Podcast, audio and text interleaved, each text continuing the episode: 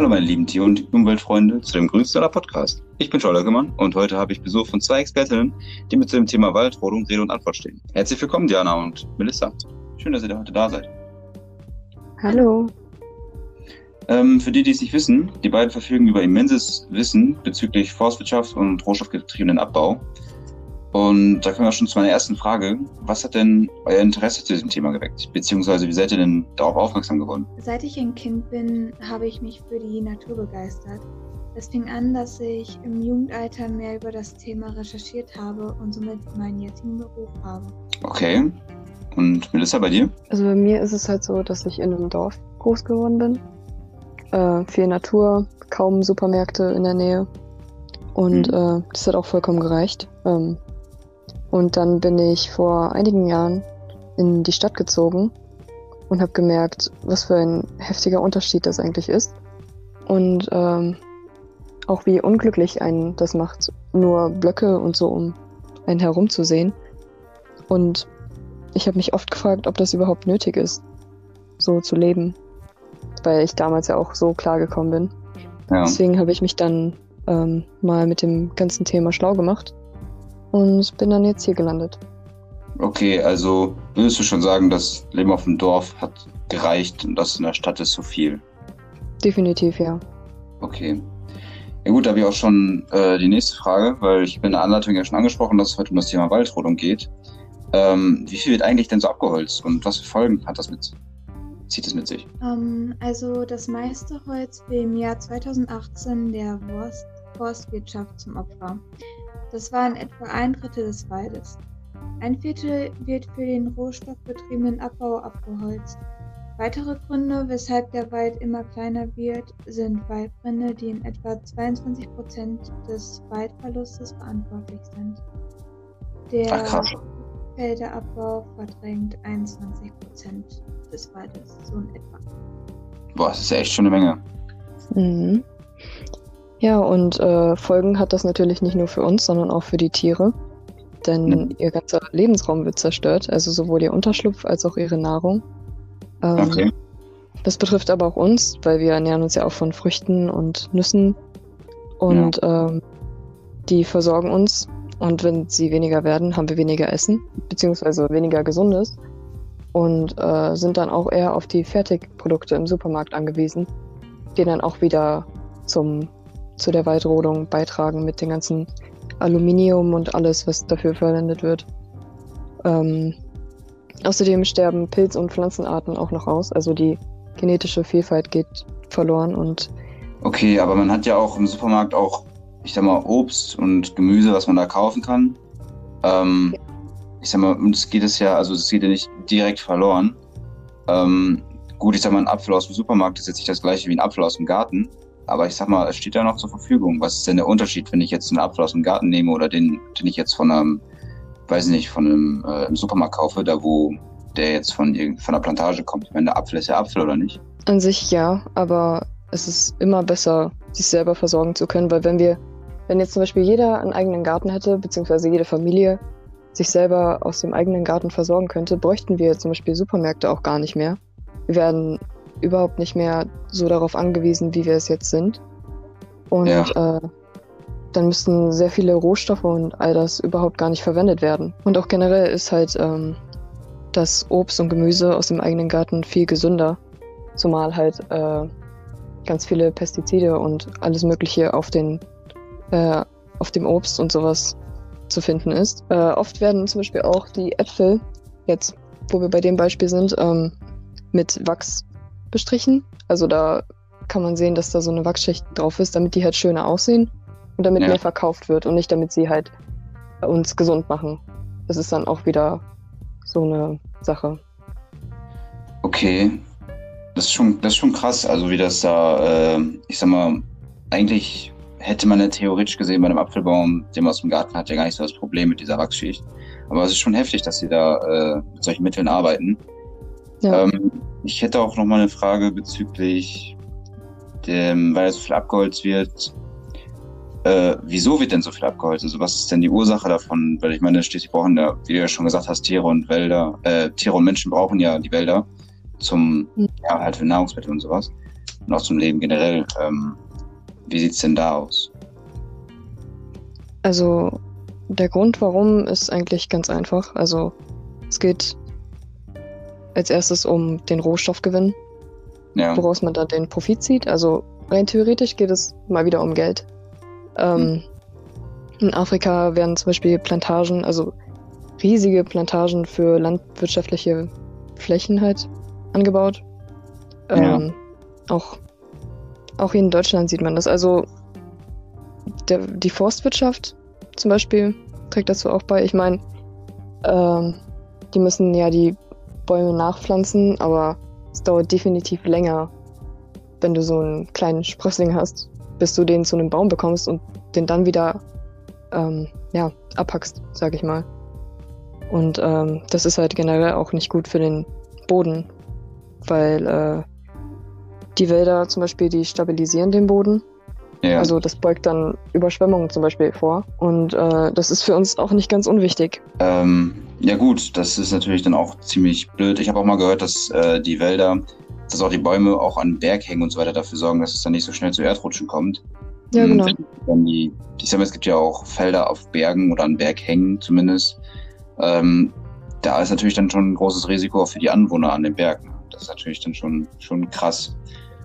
Ähm, ja. jetzt nochmal bezüglich auch der Menschen, weil wir werden ja auch immer mehr und die Städte wachsen ja auch immer weiter, deswegen muss auch dementsprechend Platz gemacht werden.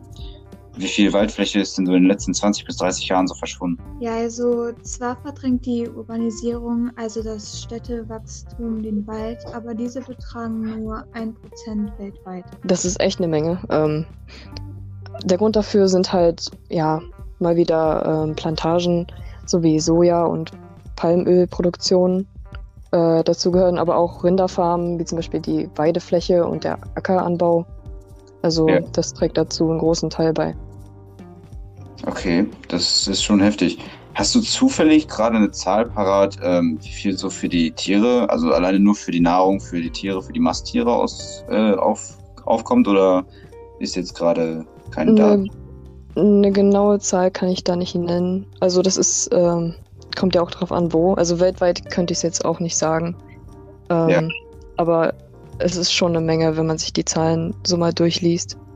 Also ähm, ich würde sagen, die Forstwirtschaft, da sie zum Beispiel allein in 2018 ein Drittel des Waldes komplett ja, verschwinden lassen hat.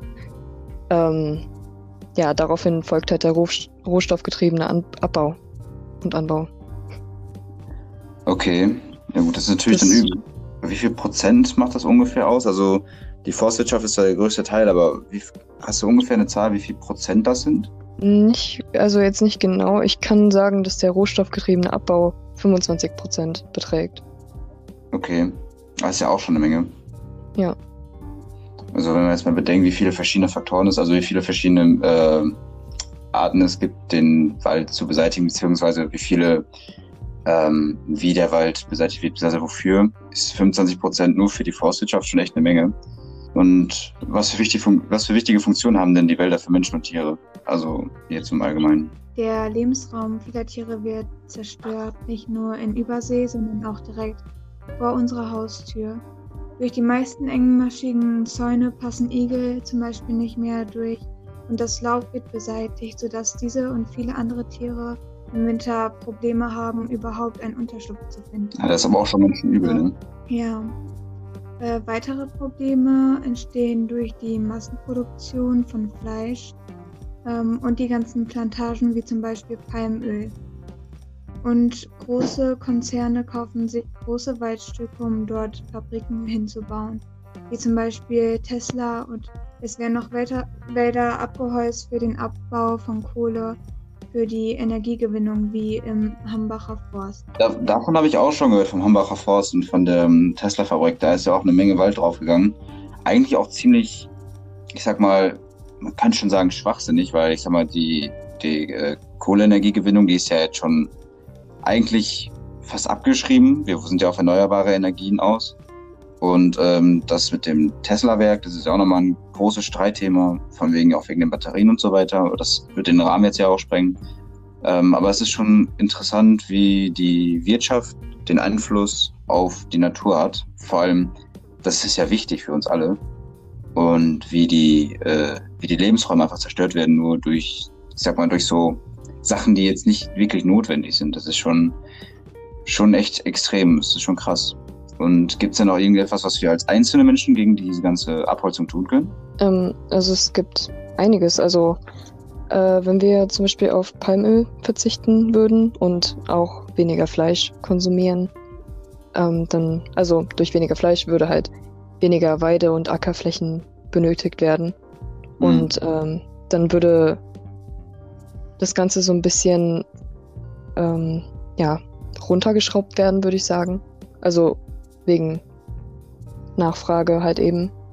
Ähm, ein bewusster Umgang mit Papier wäre zum Beispiel auch mal etwas, wo wir uns alle Gedanken machen sollten. Ähm, ich meine, wir haben ja auch alle Handys und äh, ja, Computer und so weiter. Ähm, aber es gibt auch viele Leute, die zum Beispiel jedes Jahr sich ein neues Handy kaufen oder nur weil mal ein Riss im Display ist, sich dann auch schon wieder ein neues Handy holen. Und äh, naja, ich sag mal, Kupfer und Aluminium und sowas wird halt auch aus diesem Boden, also wird halt auch gewonnen durch die äh, Brandrodung. Und wenn wir jetzt alle uns ein neues Handy kaufen und dann immer mehr wollen und dann werde, würde davon halt mehr benötigt werden. Und dadurch würde man das Ganze so ein bisschen wieder äh, ankurbeln. Deswegen wäre es besser, wenn man erstmal die Sachen verbraucht, die man hat und nicht schon mehr haben möchte, weil es gerade angesagt ist oder weil es halt bessere Funktionen in Anführungszeichen hat. Okay, also müsste der Umgang der Menschen mit der Technologie und generell auch mit dem Konsum überdacht werden, dass die Leute ein bisschen mehr darauf achten, was sie eigentlich konsumieren und wie viel, wenn ich es richtig verstehe. Ja, genau. Also es gibt auch nachhaltige Jobportale, wo man dann für den Schutz äh, für Wälder arbeiten kann. So, wenn man jetzt wirklich etwas anpacken möchte. So, ja. aber das wäre halt als Beispiel, was wir alle tun könnten. Okay, das, das hört sich doch schon ganz gut an. Ähm, ja, ich glaube einfach als Fazit könnte man eigentlich sagen, dass man eigentlich nur bewusster auf seinen Konsum achten sollte und vielleicht auch mal die eine oder andere Produktverpackung mal umdrehen sollte, um zu gucken, was ist da eigentlich drin, um zu sehen, wo überall auch Palmöl drin ist. Ich meine, ich habe das selber mal gemacht im Supermarkt und da ist mir echt aufgefallen, vor allem auch bei Süßigkeiten und Schokolade und sowas, wird ganz oft Palmöl verwendet.